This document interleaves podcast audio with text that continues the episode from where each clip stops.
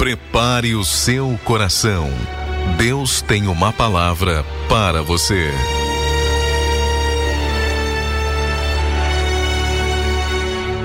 Muito bem, povo de Deus. Nós temos aqui uma palavra da parte do Senhor para ministrar no teu coração nessa tarde. E essa palavra se encontra no livro de Jó, capítulo de número 42. Jó 42. Uma declaração que esse servo de Deus vai fazer em um momento de circunstâncias extremamente adversas. E qual vai ser essa declaração que esse servo de Deus vai fazer? Sabemos da história de Jó. Quem nunca ouviu falar de Jó, quem não conhece o testemunho de Jó, todos conhecem, todos sabem a, linda história de Jó. Jó, talvez, se tivesse olhado para tudo que ele ia viver, não ia achar nada lindo. Mas Jó ele vai ter uma concepção de tudo que lhe sobreveio que é fantástica. E aqui em Jó 42, no versículo 2, nós lemos o seguinte: Bem sei que tudo podes, e nenhum dos teus planos pode ser frustrado. Nenhum dos teus planos pode ser frustrado. Imagina você, um homem passando por tudo que estava passando. Um homem passando por aquele processo doloroso. Perda de filhos, perda de situação financeira, econômica, perda de amizades, vendo ali a sua esposa quase indo à loucura, mas esse homem ainda conseguia se enxergar no plano de Deus. Esse homem ainda conseguia enxergar que tudo que ele estava vivenciando, que tudo que ele estava experimentando, fazia parte de um plano divino. Por isso ele diz: Bem sei que tudo podes, e nenhum dos teus planos pode ser frustrado. Paulo conseguia, melhor, Jó conseguia se enxergar no plano de Deus, mesmo em meio a toda a adversidade, mesmo em meio a toda a circunstância contrária pela qual ele estava passando. Muitas das vezes não é assim que nós fazemos. Pensamos que os planos de Deus se frustraram quando nós olhamos para as circunstâncias em que vivemos. Pensamos que os planos de Deus se puseram a cabo, se perderam, vacilaram, porque as circunstâncias que estamos vivendo são totalmente contrárias. Em nada apontando para um plano de Deus para nossa vida. Aí a gente olha e parece que está tudo perdido, parece que está tudo desorientado, parece que está tudo sem rumo, parece que está tudo sem direção, parece que está uma verdadeira bagunça e não conseguimos enxergar que o que está acontecendo na nossa vida faz parte do plano de Deus que não pode ser frustrado.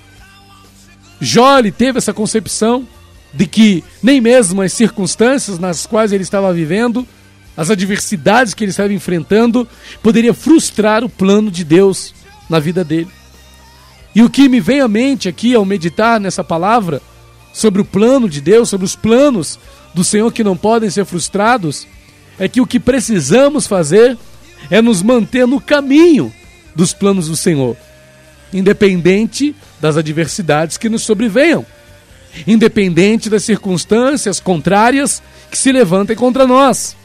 Precisamos nos manter no caminho dos planos de Deus. Precisamos nos manter no caminho dos planos do Senhor. No início do livro de Jó, nós lemos que ele era homem reto, íntegro, temente a Deus, que se desviava do mal. E Jó vai se manter assim. Jó não vai deixar de ser um homem reto, íntegro, temente a Deus e que se desviava do mal por causa das circunstâncias que ele enfrentou, por causa das dificuldades que ele enfrentou. Jó chega no final do livro de Jó, em Jó 42, com a mesma estrutura espiritual que ele estava em Jó capítulo 1.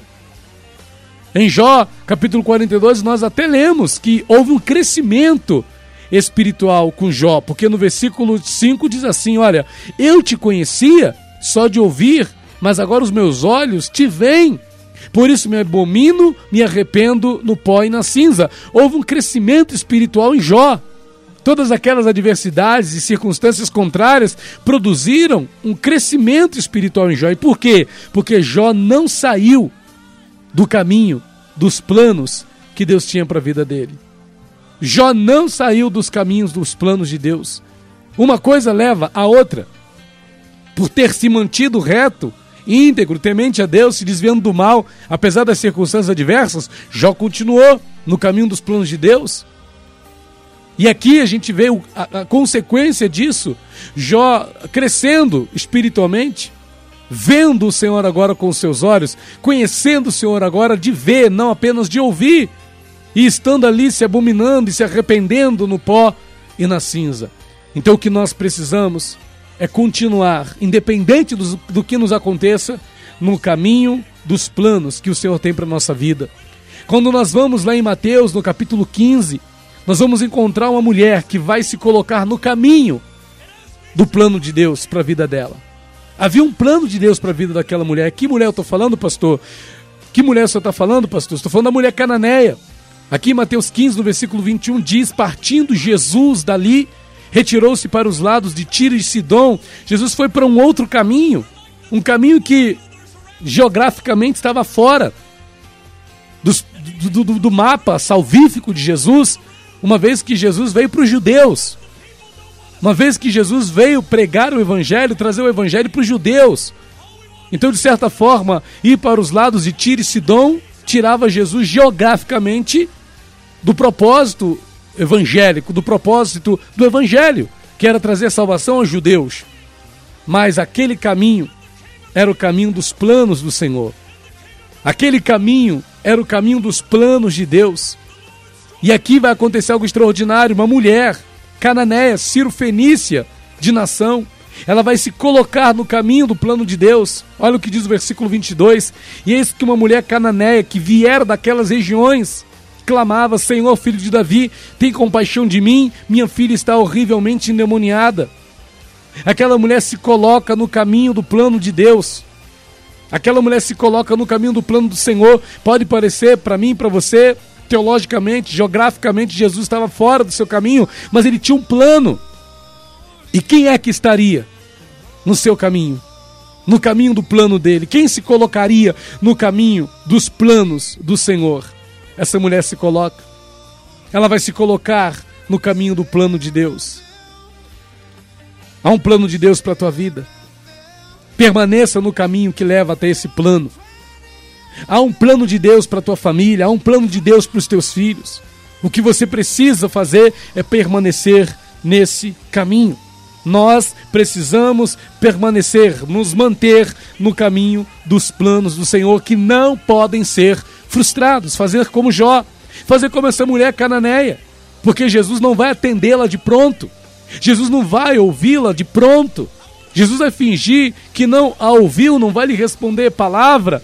Depois Jesus vai repreendê-la, dizendo que não foi enviado senão as ovelhas perdidas da casa de Israel.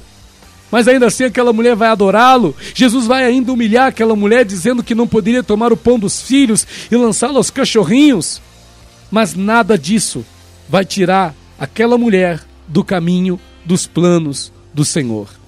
No versículo 27 nós lemos: que aquela mulher entende tudo aquilo que Jesus estava falando e ela diz aqui que sim, Senhor, porém os cachorrinhos comem das migalhas que caem da mesa dos seus donos. Eu entendo esse sim, Senhor dela como que se dispondo a aceitar tudo o que acontece no caminho dos planos de Deus. Nesse caminho dos planos do Senhor, muitas coisas acontecem que nós não queremos aceitar, que nós não queremos dizer sim, queremos dizer não. Às vezes, no caminho dos planos do Senhor, são feitas coisas, acontecem coisas para as quais nós queremos dizer não. Mas essa mulher diz sim. Sim. No caminho dos planos do Senhor vão acontecer coisas com você que você não vai querer aceitar, que você vai achar injusta, mas para as quais, pela fé, você vai precisar dizer sim, Senhor. Amém, Senhor. Se é essa a tua vontade, assim seja, Senhor. E com isso, o milagre vai acontecer.